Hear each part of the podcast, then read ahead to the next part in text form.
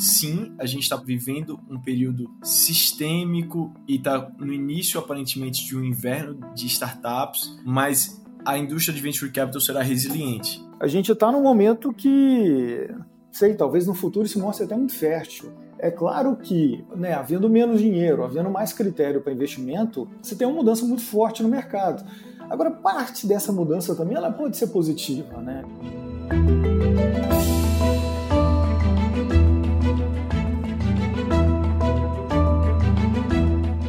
Salve, salve, mentes inquietas e curiosas do século XXI. Estamos começando mais um The Shift, o seu, o nosso podcast sobre inovação disruptiva. Eu sou a Cristina Deluca. E eu sou a Silvia Bassi. A gente está aqui para falar sobre disrupção, porque, como a gente sempre diz, a ruptura é a única constante do século XXI. E eu nem vou dizer que não, que não dá para deixar de lado, porque eu já repito isso todo episódio. Então, mas repetir de novo. é isso aí. Bom, o episódio de hoje tem muito a ver com a ruptura dos outros. é uma ruptura que quase virou uma hecatombe, uma hecatombe global. Então, tem ainda a chance de poder arrumar encrenca. O tema de hoje, pessoal, é um certo inverno das startups, que também pode estar ligado ao inverno aí financeiro de uma forma geral, que veio do fatídico dia 10 de março, quando o Silicon Valley Bank, que é um banco de 40 anos do Silicon Valley, totalmente ligado ao mundo das startups e do venture capital, quebrou. Quebrou espetacularmente, deixando aí na mão, criando um caos. Foi acudido pelo governo americano, que abriu uma tremenda exceção e fez um permitiu que todo mundo que tivesse o dinheiro lá pudesse retirar, ao contrário da regra que permitiria só uma retirada menor. Mas isso gerou um ecos importantes no mercado financeiro. Isso foi para não quebrar. É um banco de nicho, é um banco pequeno. E a grande discussão era uma crise de confiança. O que vem com a quebra do chamado SVB, né, Silicon Valley Bank, e mais dois outros bancos também que eram ligados ao mercado de cripto, é assim: o que, que acontece com as startups? E por que, que a pergunta é essa? Porque a tradição do Silicon Valley foi ser, muitas vezes, o primeiro cheque de muita startup é, que buscava investimento no Vale. O banco ele emprestava dinheiro, ele, ele guardava, ele era o único banco de muita startup que recebe o dinheiro de um investidor estrangeiro, é chamado offshore, e coloca o dinheiro lá. E o fato dele ter quebrado, é, a grande discussão agora é como é que ficam as startups, quem pegou o dinheiro, quem precisa do dinheiro, o que, que isso tudo conta para a gente do que vem por aí? Será que muda o sistema de investimento em startups que já vinha sendo revisitado em 2022? Isso pode impactar de verdade é, a inovação, a criação de novos modelos, a existência de pequenas startups que estavam começando a prosperar ou que estavam precisando do dinheiro? Enfim, a gente tem um problema que é importante, muito importante, que afeta todo mundo, afeta as empresas que hoje estão buscando startups como seus parceiros ou, ou até para investir. Para falar sobre tudo isso, a gente trouxe aqui duas feras do assunto que eu considero demais. Uma é o Lucas Abreu, que é investidor na Astela Investimento e autor da Abreu Newsletter, que eu sugiro que todo mundo assine. E o outro é o Rodrigo Fernandes, que é CFO da, Ping, do, da Pingback e especialista em economia de startups e habituê aqui, que já é o terceiro podcast que a gente grava com o Rodrigo. Além de colunista do site da The Além Shift. de colunista da The Shift, que escreve sobre o outro lado dos números, né? Como ver os números de outro jeito. Então, Lucas, Rodrigo, obrigada por terem topado esse convite nosso aqui para conversar. Eu queria pedir que vocês dessem um olá rápido e contando um pouquinho de cada um de vocês para os nossos ouvintes e as nossas ouvintas. E aí a gente começa esse papo aí dos invernos né, das startups. Lucas, você que está estreando, quer começar? Perfeito. Pô, já, já, já vou estrear falando que eu quero fazer que nem o Rodrigo me tornar habituê. muito bem-vindo. É, mas, Cris, Silvia, muito obrigado pelo convite. É, como já disse anteriormente para vocês, é uma honra para mim estar aqui. Tantas vezes estive do outro lado, indo para o trabalho, fazendo alguma coisa e ouvindo The Shift, e, e o trabalho de vocês é incrível. Bom, também é um prazer estar do lado aqui do Rodrigo, que, que é um, um grande parceiro desde que eu comecei a minha jornada aqui no mercado de tecnologia. E uma, uma breve introdução: hoje eu trabalho no time de investimentos da Stella. Nós somos um fundo de early stage, que investimos em empresas que estão desde o momento do pre-seed até o momento do Series A no Brasil, disruptando mercados. E em paralelo a isso, tenho também justamente a produção de conteúdo e a, e, e, a escrita como um dos meus side jobs e prazeres. Então é uma honra estar aqui hoje para falar desse momento tão turbulento, tão incerto do mundo e especificamente do mundo de startups de tecnologia. Olá, pessoal. Sempre um prazer enorme estar aqui com vocês, seja no site, seja no podcast. Lucas, grande parceiro aí, sujeito que eu admiro muito, que eu estou sempre, né, com quem eu estou sempre aprendendo. É, bem, o, o, tema da semana é quente, né? Particularmente, né, eu estava né, envolvido bastante nessa história, né? Por, enfim, pelas startups, né, com, com as quais eu me relaciono, com as quais eu, eu trabalho. Então, acho que a gente vai ter um realmente um assunto bem, bem interessante para a gente tratar hoje. Muito bom.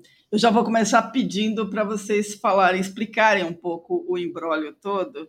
Lucas, você fez um texto sensacional na, na newsletter, fazendo uma análise do que tinha acontecido, e você sinalizou esse termo, o inverno das startups. Você quer começar explicando isso tudo e por que, que pode ser mesmo o inverno? Perfeito. Bom, é, vou, vou, começar contextualizando um pouco sobre a SVB e, e por que para mim era o marco do inverno das startups. Em maio de 2022 eu publiquei um artigo justamente falando que o inverno estava chegando e aqui no dia 10 de março a gente pode dizer sim, ele chegou e chegou de uma forma muito forte.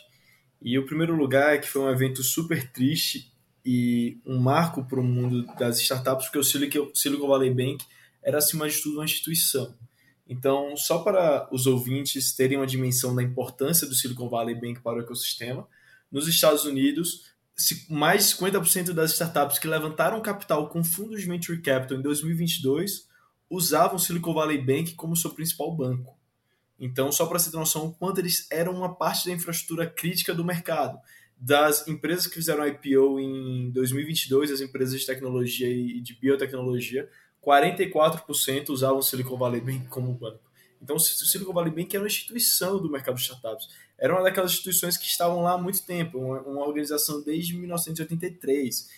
E, e outro ponto que vale ressaltar era o quão querida, querida na é melhor palavra, mas o quão estimada ela era para o mercado. Praticamente todos os investidores que eu conheço, todos os empreendedores que tiveram contatos com o Silicon Valley Bank, com os funcionários do Silicon Valley Bank, adoravam o serviço eles eram uma das empresas mais fundamentais do ecossistema.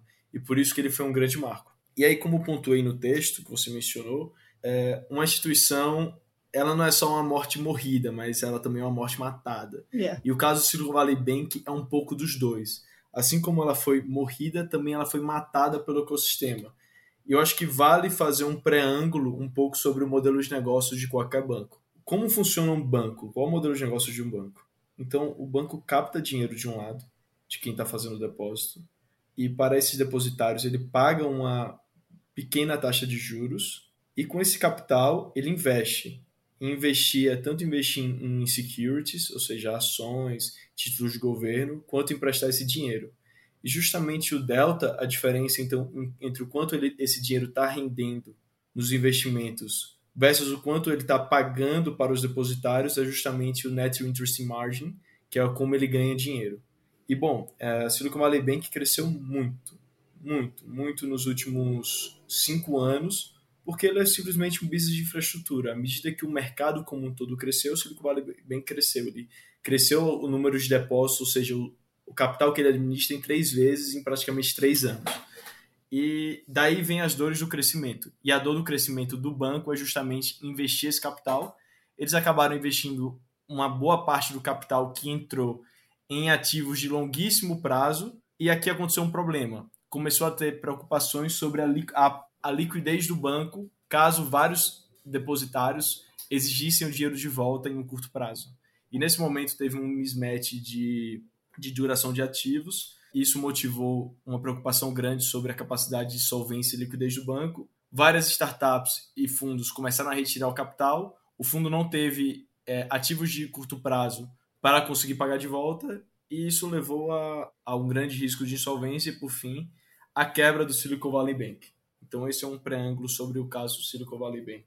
Rodrigo, é, foi matado ou foi morrido? Pô, como o Lucas falou, foram as duas coisas, né? Uhum. É, e, e, e foi matado e morrido em alguns aspectos, né? Tanto, tanto podemos dizer que ele foi matado pelo, pelo ecossistema, né, em certo sentido, né, embora seja uma questão delicada de se colocar isso, né, porque, enfim, cada startup tem que cuidar, né, do, dos seus recursos, né, mas foi matado também pela, pelo Fed, vamos dizer assim, né, pela questão do aumento dos juros. E também, é, do outro lado, né, teve esse, esse, esse engano, né, esse erro mesmo do banco de ter trabalhado com, juro, com, com papéis de longo prazo. Tá? Isso né, entre todas as peças que a gente tem do quebra-cabeça, é, é, uma que a gente pode dizer: olha, se eles não tivessem agido dessa forma, buscando ganhos maiores, provavelmente nada disso teria acontecido.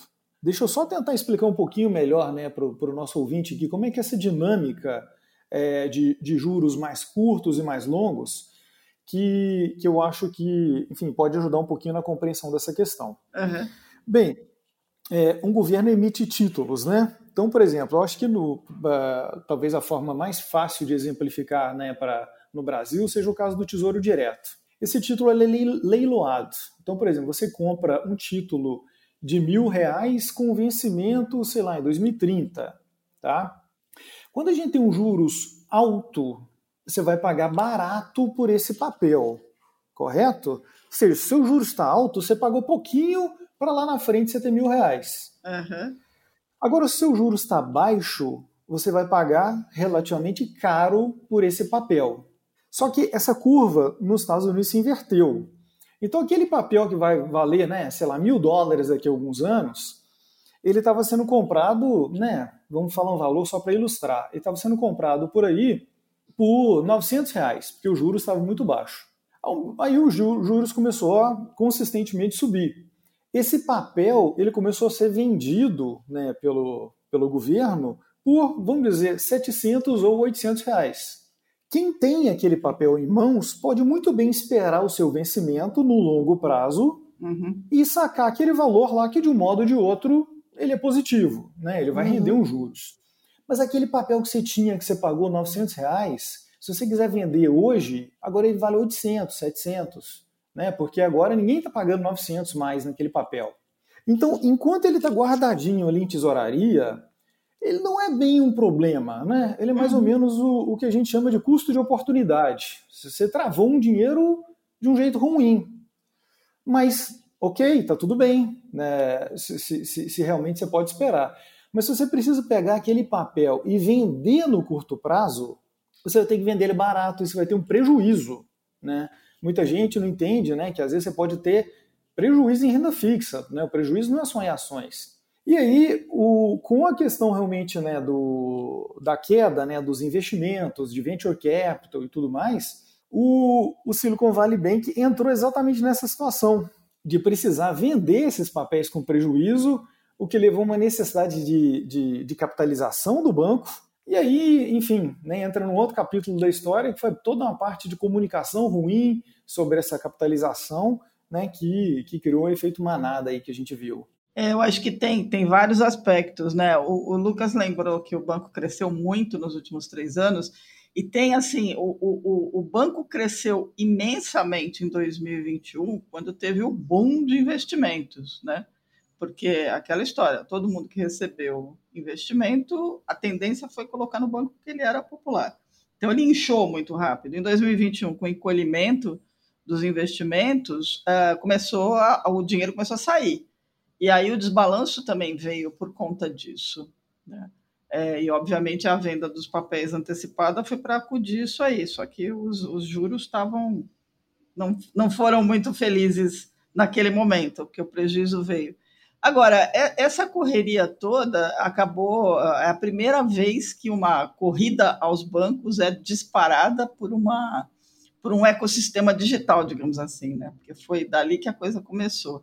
Acho que são duas perguntas que eu queria fazer. A primeira é para as empresas brasileiras e vocês estão convivendo com elas, o efeito também aconteceu. Teve muita startup que correu para tirar o dinheiro e muita startup que não conseguiu e que está esperando agora para liberar.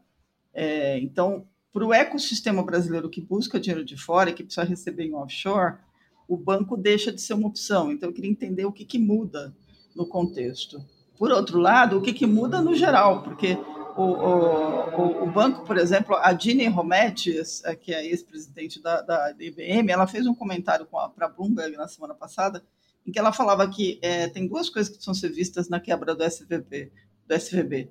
A primeira é que o fato de ter tido essa corrida estatada por alguns grandes investidores lá de fora para mandar suas para pedir para as startups tirarem o dinheiro, é, mostra um pouco do caráter do mercado de investimento. Por outro lado, o banco ele foi algumas vezes primeiro cheque de muita startup, principalmente startups de mulheres, startups de minorias. E ela aponta que isso muda, que vai ficar muito mais difícil. Já era difícil, vai ficar mais difícil.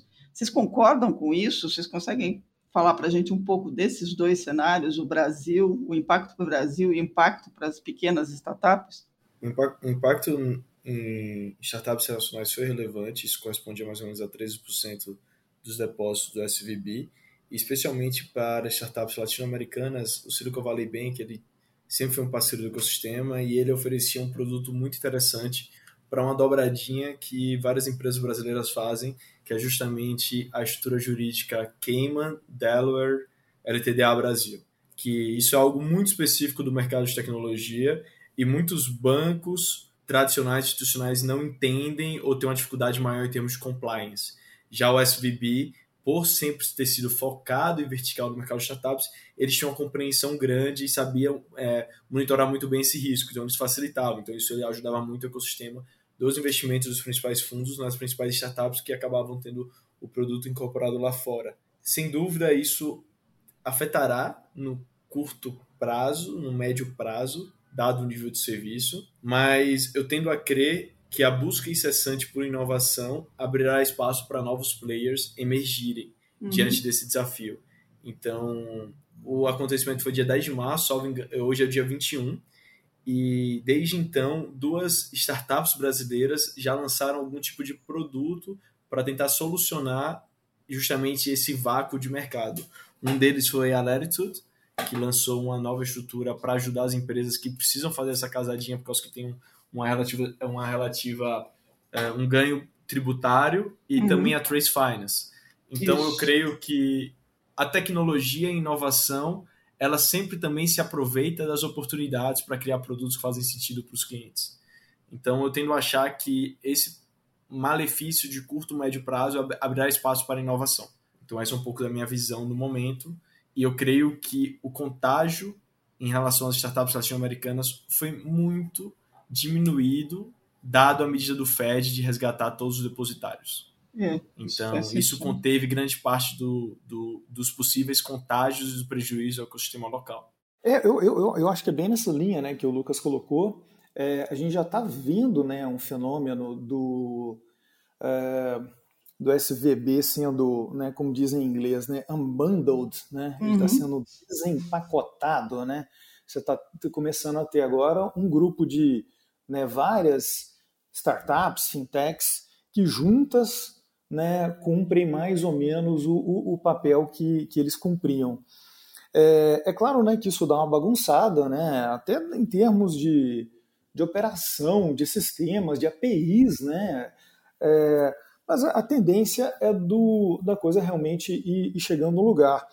Eu não sei né, se entre essas, é, esses novos players é, vai ter gente fazendo algumas operações um pouquinho mais agressivas e arriscadas que eles estavam acostumados a fazer. Uhum. Porque, enfim, eu acho que tecnologia não falta para isso, né? não falta não falta agressividade do ponto de vista dos empreendedores, mas talvez já não exista tanto espaço de mercado para certas operações que, que eles faziam e que praticamente nenhum outro tipo de banco fazia. Por exemplo, empréstimo lastreado né, é, na, na, participação que a pessoa tinha numa startup investida. Né? Isso, isso não é um tipo de operação que o Bank of America vai fazer, por exemplo. Não mesmo. É. E, poxa, será que vai ter alguém que vai topar nesse momento de mercado, né, de, de, de instabilidade, de dúvida, fazer esse tipo de operação? É, talvez não, né? Então é algo para a gente realmente acompanhar aí. Interessante você falar isso, né? Porque hoje, inclusive na newsletter de hoje, a gente publicou isso. É, a CB Insights é, fez uma projeção de que a gente vai para mais um trimestre de queda em investimento de risco. E que é, a quebra do Silicon Valley Bank chegou justamente num momento muito ruim para as startups, já era ruim. Né? É, e nesse ponto, está todo mundo olhando para essas empresas que vocês mo mostraram aí, que estão tentando preencher o vácuo e, e, e diminuir um pouco a, as consequências da quebra, e dizendo o seguinte: olha, talvez não dê para não mudar profundamente todo esse mercado. Mas eles não explicam qual é essa mudança profunda. E o Pitbook vai pelo mesmo caminho. Eles estão esperando uma certa revolução no mercado de investimento por retração dos investidores. Aí eu queria ouvir um pouquinho vocês sobre isso. Bom, é, eu, eu tendo a ter uma posição de que o ciclo de inovação não para. Então, o ciclo da tecnologia ele vai continuar a emergir, seja lá qual o cenário macroeconômico, seja lá qual o cenário social tecnologia é uma realidade, inovação é realidade, e é por isso que a gente fala tanto disso, né? por isso que a gente tem portais como The Shift, porque é uma inovação que não para e não vai parar. E eu tendo a achar que, por mais que o mercado de venture capital tenha vivido um ciclo de um super boom e agora aparentemente está tá, tá no início de um ciclo de burst, essa atividade vai continuar a acontecer e o modelo que ele funciona até hoje tende a permanecer. A minha visão é que ainda há um dry powder muito relevante na mão dos fundos de venture capital.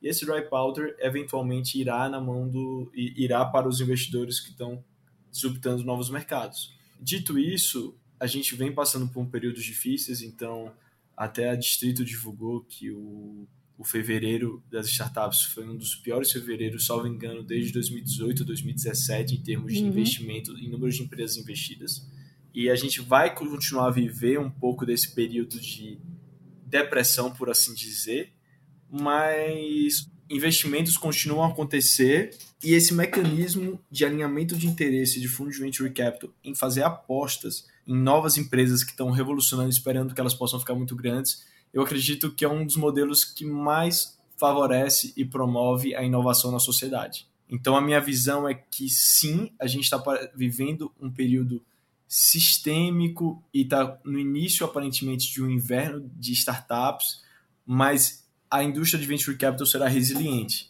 em relação a isso. Então, essa é um pouco da minha visão, trazendo uma perspectiva mais otimista sobre venture capital em si. É, quando você fala da questão do dry powder, é uma coisa que também me chama atenção, porque para quem não conhece o termo, gente, é dinheiro que está em caixa nas, nas, nas empresas de venture capital hoje que foram, que uhum. foi captado né, por elas junto aos seus investidores, porque as venture capitals também têm investidores, então é um ciclo esse negócio.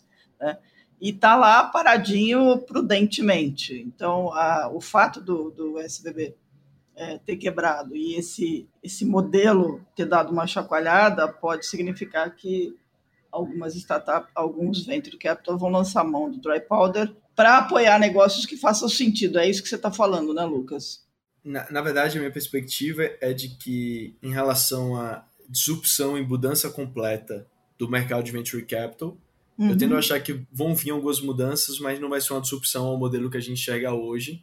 Tá. Até porque ainda existe muito capital a ser alocado no mercado no modelo tradicional do venture capital, via fundos. Entendi. Então, quando falo do dry powder, ainda tem muito dinheiro na mão dos fundos de VC. É, então, então eu enxergo que posso ter algumas mudanças incrementais e que eu acho que vão vir em benefício da indústria, mas não uma disrupção na forma como o dinheiro hoje é, sai dos fundos de venture capital para as empresas. Perfeito. É, o Ben Thompson, né, é, ele é autor de um, de um blog, né, de um, de um site chamado Stratechery. Uhum. É, talvez seja um dos melhores né, comentaristas do mundo nessa área, ele, ele fez um comentário sobre o que aconteceu com o SVB, dando continuidade a um artigo dele anterior chamado The End of Beginning, meio que assim, uh, o fim né, do início né, da, da computação.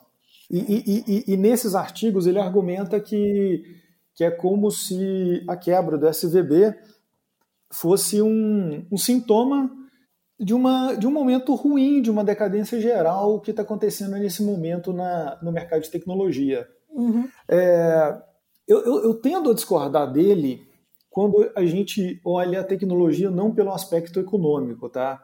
É, quando, quando a gente olha toda essa questão de liquidez, o aspecto econômico, porra, eu acho que o, né, o Lucas ele tem toda a razão do mundo, né? Que a gente entrou no inverno.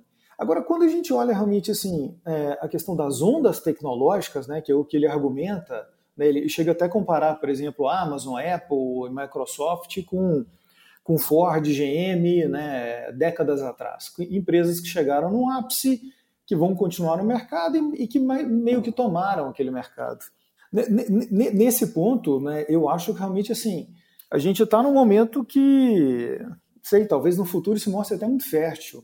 É claro que, ah, né, havendo menos dinheiro, havendo mais critério para investimento, você tem uma mudança muito forte no mercado.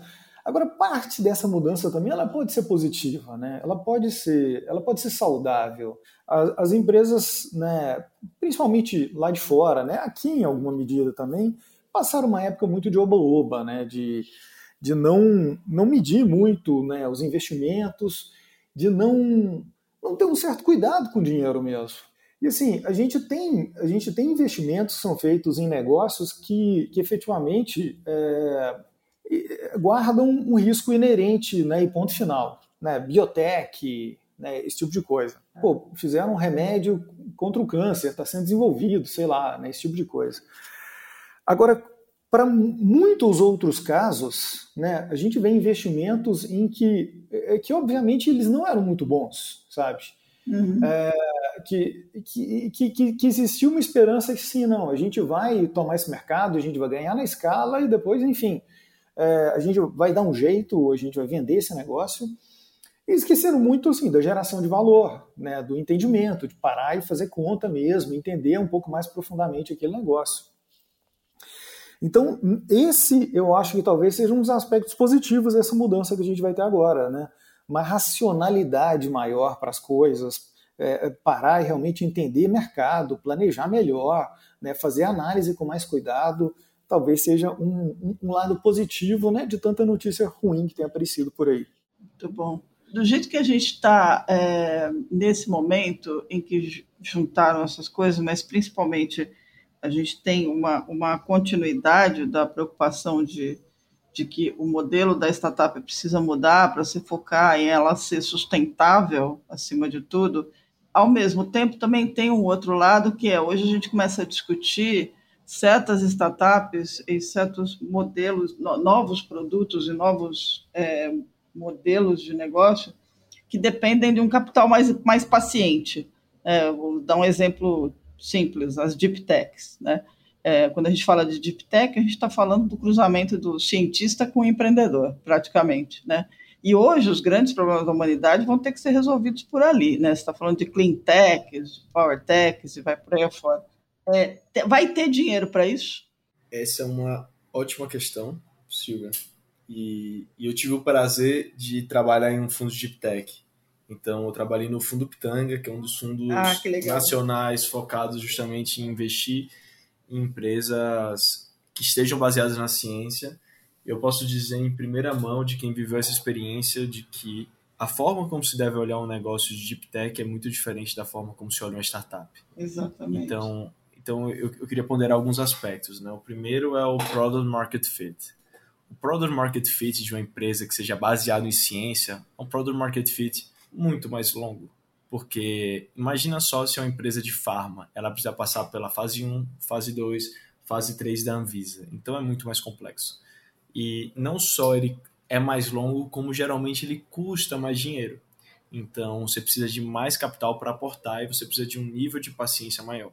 Um, um, exemplo foi, no Fundo Pitanga, a gente fez um investimento numa empresa argentina de nanosatélites chamada Satelótico, não sei se vocês conhecem. Essa empresa é uma empresa de uns cientistas argentinos que tinham a ideia de lançar um satélite para o espaço, para observação terrestre, muito menor do que se tinha no mercado. E eles foram muito bem sucedidos. Então hoje eles inclusive estão na NASA, que fizeram o SPAC em 2021. E tem uma entrevista marcante do Emiliano, que era então CEO, que ele fala muito do fundo Pitanga, o quanto foi importante para a trajetória, porque o fundo Pitanga foi um fundo que eles não tinham uma pressa tão grande, dadas as características do fundo, de retornar o capital. Então eles conseguiam ser parceiros de mais longo prazo e isso era essencial para a indústria do, de Deep Tech.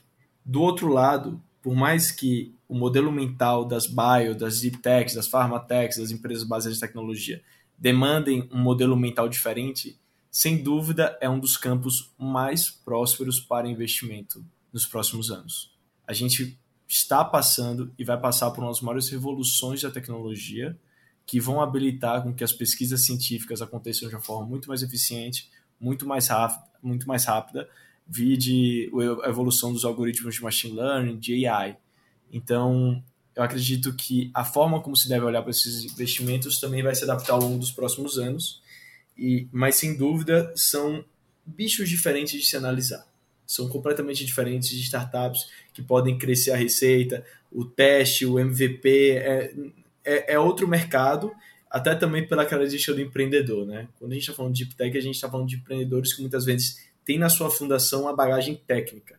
E isso é essencial porque a gente está falando de produtos muito técnicos, muito específicos. Mas, sem dúvida, é um dos mercados mais interessantes e é um mercado que eu acho que pode ser muito interessante para países emergentes. Recentemente, a Pfizer comprou uma empresa da Tunísia por 870 milhões de dólares.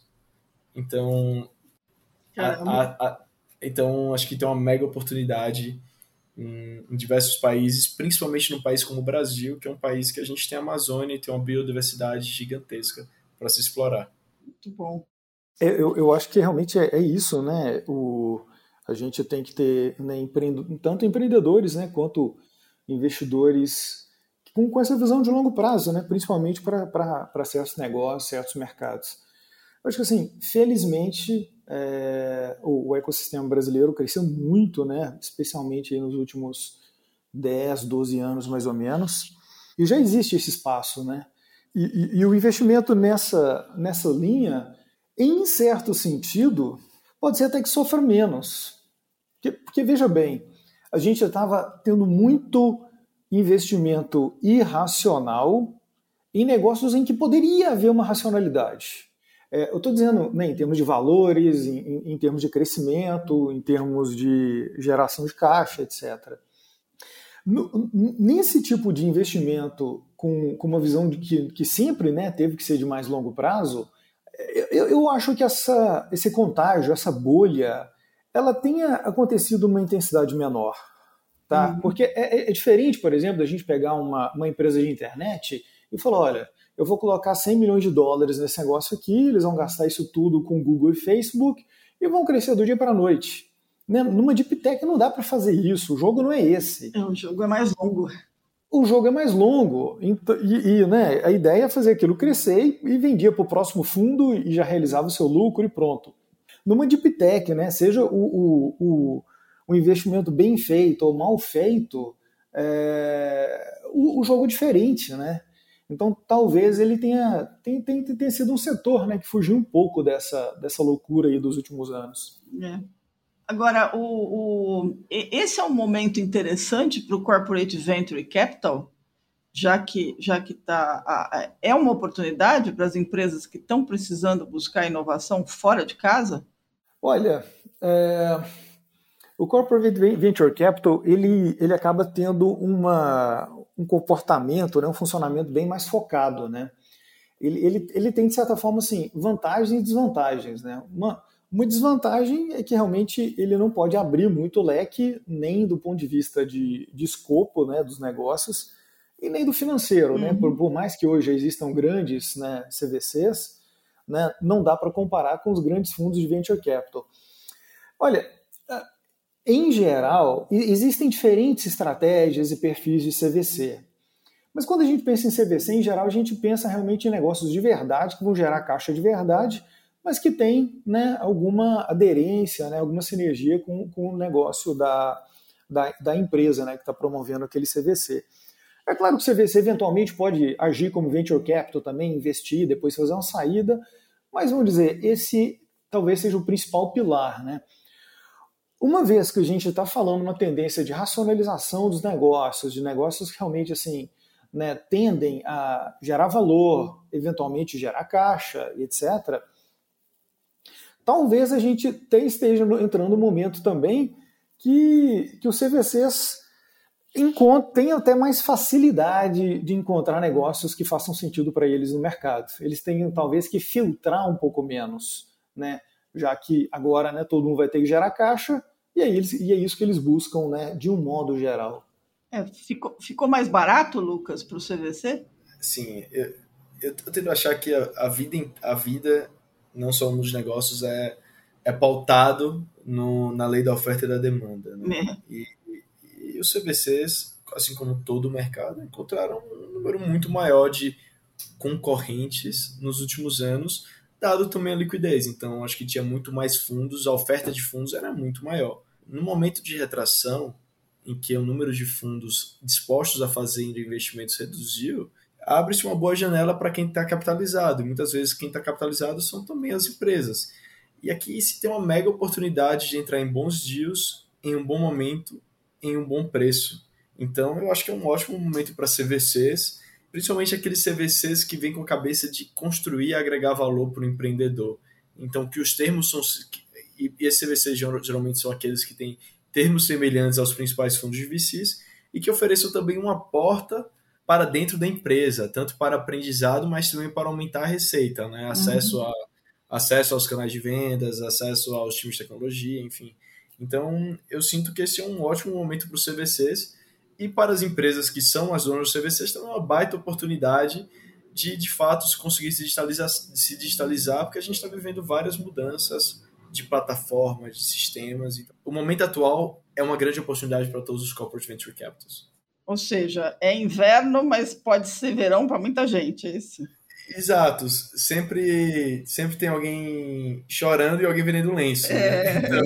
eu, eu, não queria usar esse, esse negócio, mas é exatamente isso, né? Não tem muito jeito. É, e esse é um momento importante, né? Porque as empresas que as incumbentes elas precisam correr. E talvez as startups boas do mercado sejam uma grande oportunidade mesmo. É, e, e assim, é, são nesses momentos que as grandes oportunidades tendem a aparecer, né? Então, se a gente olhar casos como Uber, Airbnb, Stripe, vários são filhos da crise de 2008. Isso. E se a gente olhar os grandes investidores, Warren Buffett, seja lá quem for, a gente vai ver que grande parte são justamente nos momentos de recessão que emergem grandes empresas, que emergem grandes oportunidades. Então, eu tendo a adotar um tom otimista em relação aos próximos anos, porque eu acho que é um momento único de oportunidades. Quer dizer, vem uma primavera aí, então, para você não necessariamente uma primavera, mas uma, um inverno que vai ter oportunidades é, localizadas em alguns setores e para alguns players específicos. Tá. Agora, eu queria fazer uma. A gente está tá já avançando no, no horário, eu queria fazer uma última pergunta para vocês. Assim, vocês, obviamente, assim que aconteceu, é, vocês lidam com, com várias startups e tem conselhos que vêm sendo dados desde o ano passado de como gerir, como se comportar, o que fazer é, nesse momento, é, o que, que, é importante fazer se você é uma startup que já está no jogo, ou, e, e o que, que, é importante fazer se você tem uma ótima ideia, sabe que vai resolver um problema real é, para entrar no jogo? Bem, se, se você já está no jogo, eu acho que você tem que olhar o seu negócio por dois prismas. Tá? O primeiro deles é o de caixa. Né? Sem caixa, né, nenhuma empresa funciona. Uhum. Então você tem que realmente entender assim, olha, você está queimando caixa, né? Quanto caixa que você tem, né, para para ter de né, um runaway mais longo para o seu negócio? Isso é a primeiríssima coisa, antes de qualquer pensamento estratégico, o que for, né? Porque senão, né, você morre na praia. É, uma vez resolvido esse problema, ou equacionado de algum modo, ou, ou enfim, né, sabendo que você está numa situação relativamente tranquila desse ponto de vista, é entender o seguinte, tá? Eu posso até não estar tendo lucro ou gerando caixa nesse momento, mas eu estou gerando valor, tá? É, a gente fez um, um, um, podcast basicamente sobre esse assunto, né? Se não me engano, o nome foi a, a, a nova lógica financeira, os negócios digitais, alguma coisa assim. A gente falou quase uma hora sobre isso. Uma coisa é ter lucro, outra coisa é gerar valor.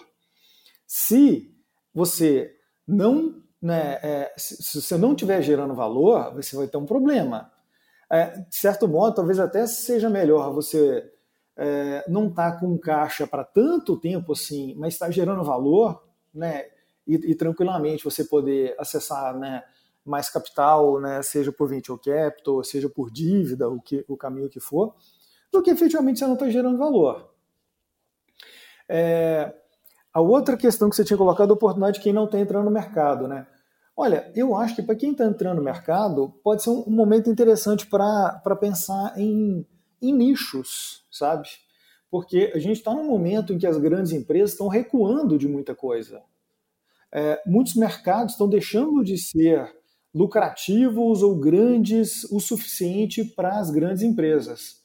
Então, com isso, é, muito espaço de mercado vai sendo deixado, né? que para grande não faz sentido, ele não está vendo ali um negócio que ele vai faturar bilhões, mas para uma pequena pode fazer sentido, seja como um mercado total mesmo para ser trabalhado, ou como um primeiro mercado para ser trabalhado por aquele negócio.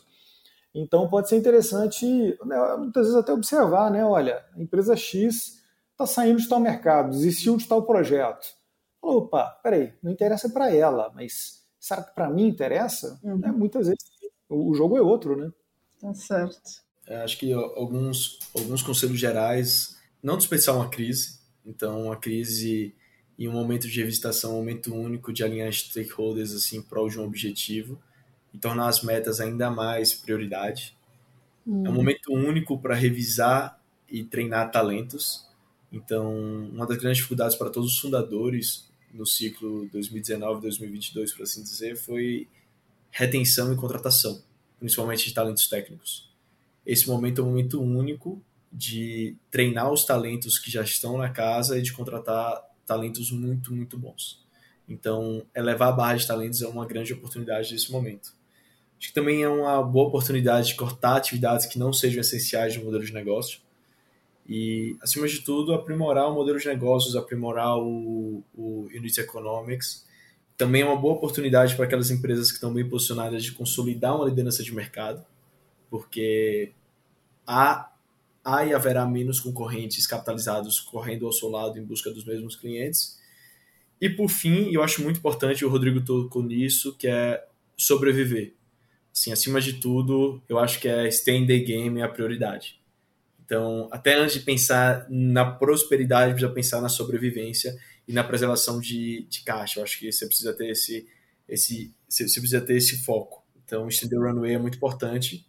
Para as empresas novas, eu acredito que esse é um dos maiores períodos de oportunidade, porque há, uma, há um foco cada vez maior no produto.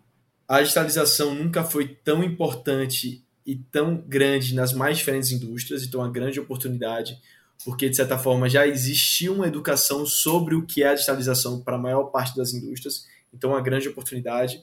Eu acho que o, o tema de talentos também é muito importante para quem quer entrar no jogo. Então, nunca teve uma oportunidade tão grande de contratar ótimos talentos para entrar numa nova jornada com, com um empreendedor que está querendo entrar no mercado. Então, é, mais uma vez, assim, eu, eu, acho que é um momento bem interessante para quem quer, quem quer resolver empreender. Muito bom, maravilha.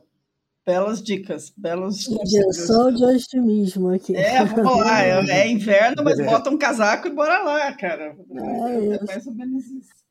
Muito bom. Gente, vamos passar para os insights? Vamos lá. Vamos lá. Bora.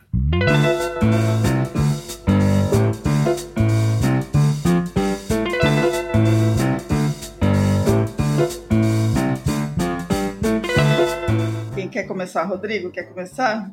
Bem, é um filme e um livro, né? Opa! É, bem, o filme é, da HBO chamado Grande Demais para Quebrar, Too Big to Fail em inglês, né, que fala aí sobre toda essa questão que a gente está vivendo novamente, né? Vamos pegar a experiência né, do, das crises passadas, né? É, olha, em um livro, eu acho que talvez até seja interessante falar um autor, que é o Hayek, que, que ele tem uma série de livros e artigos sobre a questão de ciclos econômicos. Né? O que a gente está vivendo agora é um ciclo econômico, né? é um encerramento de um ciclo. Então eu acho que ali pode ter muitos, muitos insights interessantes né? sobre o que está acontecendo né? e como que, como que aconteceu aí das, das últimas vezes na história. Boa. Muito bom. Bem legal. É, bom, um, um filme e eu acho que é o filme mais adequado para o momento. Eu assisti recentemente uma Margin Call. É um livro que se passa em um banco de investimento em 2008. Olha. Então retrata muito do que aconteceu com o Silicon Valley Bank e acho que é o filme mais contemporâneo possível para entender o que aconteceu no momento. E é um baita filme com ótimos atores. Então, super recomendo assistir Martin Call. Um livro, tenho lido Competition Demystified, do Brice Greenwald, e é um livro incrível sobre entender vantagens competitivas, entender competição. Eu diria que é um must para todo mundo que trabalha com negócios e principalmente para quem trabalha com tecnologia. E um dos principais insights desse, desse livro, além dos cases, é compreender como funciona a transformação e evolução das indústrias. Então, acho que é um baita livro para gerar bons insights estratégicos. Muito legal. Eu acho que quando você falou um livro, um filme, é, Lucas, você falou um filme clássico, eu falei, gente, ele vai citar o filme que eu separei. Ainda bem que você não citou esse, eu não conheço, eu preciso ah, assistir Martin Eu já sei agora. então. Um é certo é, filme de Natal. É, um certo filme de Natal é. que virou, virou emblemático nos últimos 10 dias. Todo mundo tá lembrando, né? É, do, do George Bailey, que é o personagem principal do It's a Wonderful Life, que é a história de um cara que está quebrado, né, e que está pensando em se suicidar e o poder da comunidade ali resolvendo a vida do George Bailey, que é interpretado pelo maravilhoso James Stewart. E, claro, o filme é do Frank Capra, então não dá para não citar. Então fica a dica, se você não assistiu, é um clássico, o americano assiste todo, Natal assiste de novo, uhum. né? Mas acho que esse foi o momento que todo mundo lembrou do It's a Wonderful Life, e, em homenagem ao, ao Silicon Valley Bank. Fica aqui a dica do filme. E aí, sobre errar, acertar e, e ir atrás, eu acho que a gente fala muito de acerto, mas também tem que falar dos erros, né? Tem um livro que eu descobri recentemente chamado Business Lessons, mais de 150 startup, startup mistakes e lições de empreendedorismo compartilhadas por 55 founders de sucesso. Esse livro é escrito por um haitiano chamado Herbie Fabius. O Herbie Fabius ele criou uma espécie de comunidade de empreendedores é, para trocar ideias e, e, e, passar insights de um para os outros, chamada Billion Success Media. É, e ele é um self-publishing man e, e lançou o livro. O livro é curioso porque ele tem gente refletindo sobre erros, sobre acertos e sobre coisas erradas. E nessas horas é até bom, né? Saber que né, a gente não é o único que está com problemas. Então ficam essas duas dicas aí. Silvia, um amigo meu falou, eh, brincou que a gente está passando agora pela situação do It's a Wonderful World, mas sem George Bailey. Sem George Bailey. é muito bom. Muito bom. Bom, vamos lá. Eu vou ficar em duas sugestões óbvias, mas acho que nessas horas o óbvio ajuda muito a lá na base a gente entender as coisas, né? Então o filme que eu quero indicar é A Grande Aposta, justamente para entender qual foi a diferença de 2008 para agora. Né? Então, o que, que aconteceu lá naquela bolha imobiliária americana e o que está acontecendo agora nos Estados Unidos e por que, que os americanos, principalmente, estão muito incomodados com a forma como o Fed agiu correndo para ajudar. Né? E, e, e, tem muita gente dizendo o seguinte: vai ajudar o meu banco lá também, da minha terra, é, lá do meu condado, se ele quebrar. Então, assim, tem coisas que os americanos vão precisar resolver que são de fundo do sistema capitalista, que vai muito além do que a gente está conversando aqui. E, e, e tá pegando fogo a discussão lá, né? Então, tem que acompanhar. E a outra, eu vou pegar o gancho que a gente falou aqui do Ben Horowitz e vou falar do lado difícil das situações difíceis. É, isso é sempre bom lembrar também. Que é assim, né? não dá para não ler. É, vale para várias coisas, a gente já cansou de indicar aqui. É, eu acho que tem que ler para entender como é que funciona esse modelo que a gente estava falando uh, dos capitalistas de risco, do venture capital e tal. Muito bom.